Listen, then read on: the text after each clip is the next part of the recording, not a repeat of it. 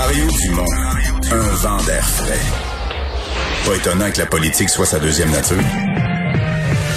Vous écoutez Mario Dumont et Vincent Dessureau.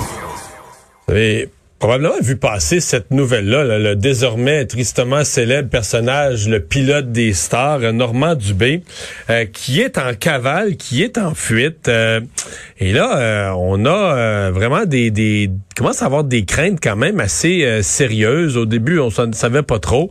Euh, on en parle avec Marie-Christine Noël, qui est journaliste au, au Journal de Montréal. Bonjour Marie-Christine. Bonjour Mario. Euh, donc, ça fait quelques jours, là, on a perdu vraiment la trace de Normand Dubé du côté des autorités. Oui, depuis décembre. Puis là, ben, selon nos informations, ben, Normand Dubé aurait pu avoir de l'aide pour sa fuite, notamment. Euh, on me dit qu'il y a une vingtaine, 20, 25 personnes qui ont été rencontrées, là, des connaissances, son entourage aussi. Euh, et on, me dit d'ailleurs que, que ce serait vraiment surprenant qu'il n'y aurait pas eu d'aide. là. OK. Euh, là, il était quoi? Il était en libération conditionnelle? Il était, il était plus en prison? Là, il s'est pas évadé de la prison. Il était en libération conditionnelle et là, il se rapporte plus, c'est ça? Oui, exactement. Donc, euh, lui pouvait rester à la maison. Il attendait son appel pour les deux procès parce que lui, il se dit toujours innocent. Là, donc, il est allé en appel de ces deux décisions, dont le sabotage des lignes d'Hydro-Québec qui est arrivé le 4 décembre 2014, mais aussi pour, euh, il, avait été reconnu coupable pour harcèlement puis incendie criminel. Ben oui, c'est ça. Il avait mis le feu chez- chez ses ennemis personnels puis tout ça, là. Euh, c'est ça, des fonctionnaires puis leurs conjoints. Donc, il avait été reconnu euh, coupable pour ces deux procès-là. Euh, donc, il devait se soumettre à de sévères conditions. Donc, rester à la maison puis de toujours faire mention de ses déplacements. Mais là, c'est ça qu'il n'a pas fait. Euh, donc, il est allé en- notamment chez le notaire, chez le banquier, sans le dire aux autorités. Donc, la Cour d'appel a annulé sa remise en liberté. Et là, il devait se rendre euh, à la prison de Saint-Jérôme en raison, entre autres, de ces, ces bris de conditions-là. Mais il l'a pas fait. Il s'est jamais rendu à, à la prison. Donc là, il est en fuite. On pense qu'il est dans le nord du Québec en ce moment, dans une dans les pourvoiries peut-être. Donc c'est ça qu'on est en train de regarder. Là, Mais en hiver, les, selon- les, les chemins, les chemins forestiers sont pas tous ouverts.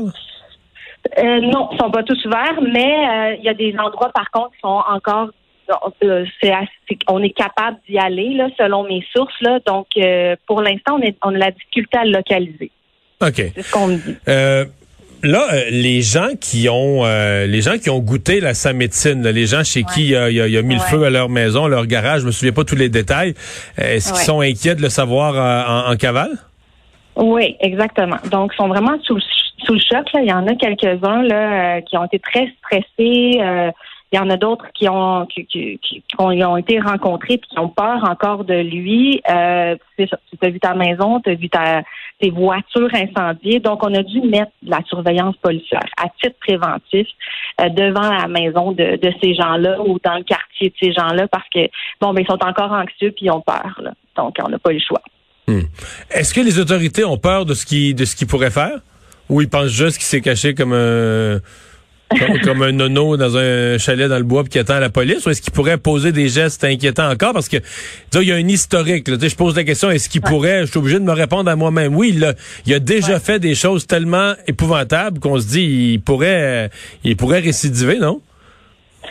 Ben, c'est sûr que c'est une question que les autorités doivent se poser en ce moment. Euh, moi, je pense que bon, euh, la police nous a dit par communiqué de presse notamment qu'il savait qu'il était dans le nord du Québec. Il y aurait des bonnes chances qu'il soit dans le nord du Québec, dans les pourvoiries, donc ils doivent avoir une bonne idée.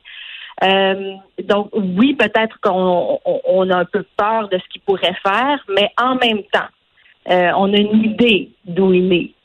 Donc, euh, ça reste tous des, des hypothèses, euh, mais il n'a rien fait pour l'instant. Comme je disais, depuis le mois de décembre, il est porté disparu. Il se dit toujours innocent. Ces deux causes sont toujours en appel. Dernièrement, il a aussi, il a aussi déposé euh, euh, un dossier contre un motoneigiste parce qu'il y a eu un accident avec un motoneigiste. Donc, tu sais, il, il était déjà euh, euh, il, il y avait déjà des, des choses là qui, qui voulaient comme régler.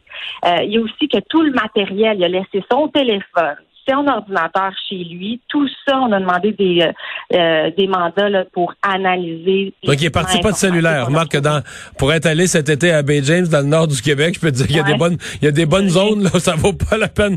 Ton cellulaire, c'est juste pour jouer à Candy Crush, là. Oui, il y a ça, par exemple. Mais il a tout laissé. Donc, il n'a rien amené avec lui. Donc, je sais que la police travaille très fort en ce moment là, pour essayer de le localiser. OK. Euh, donc, occasion ce soir, si je comprends bien, pour le bureau d'enquête, de, repasser ce fascinant documentaire sur le personnage, là. Hein? Oui, effectivement. Pour tout comprendre sur l'histoire, les deux procès, les incendies criminels, mais aussi le, sabotage des lignes d'Hydro-Québec, tout ça est dans le documentaire. C'est présenté à LCN à 21h. LCN à 21h. Là, sur le sabotage, corrige-moi, mais euh, jamais, jamais, jamais, ni la police, ni euh, le, système judiciaire, ni, ni Hydro-Québec a voulu donner les détails. C'est comme quasiment une menace à la sécurité nationale si on savait ce qu'il a fait. Là. Donc, on n'a jamais dit quel geste il a posé pour qu'on dise qu'il a menacé les, les infrastructures publiques que sont les lignes d'hydro. Exactement. C'est presque la frontière du terrorisme, hein, ce, de, ce, ce procès-là. On ne pourra jamais dire comment il l'a fait. On sait qu'il est passé au-dessus des lignes au moment où il y a eu les déclenchements de lignes. Euh, on sait qu'il a utilisé un objet, mais on ne pourra jamais dire c'est quoi l'objet.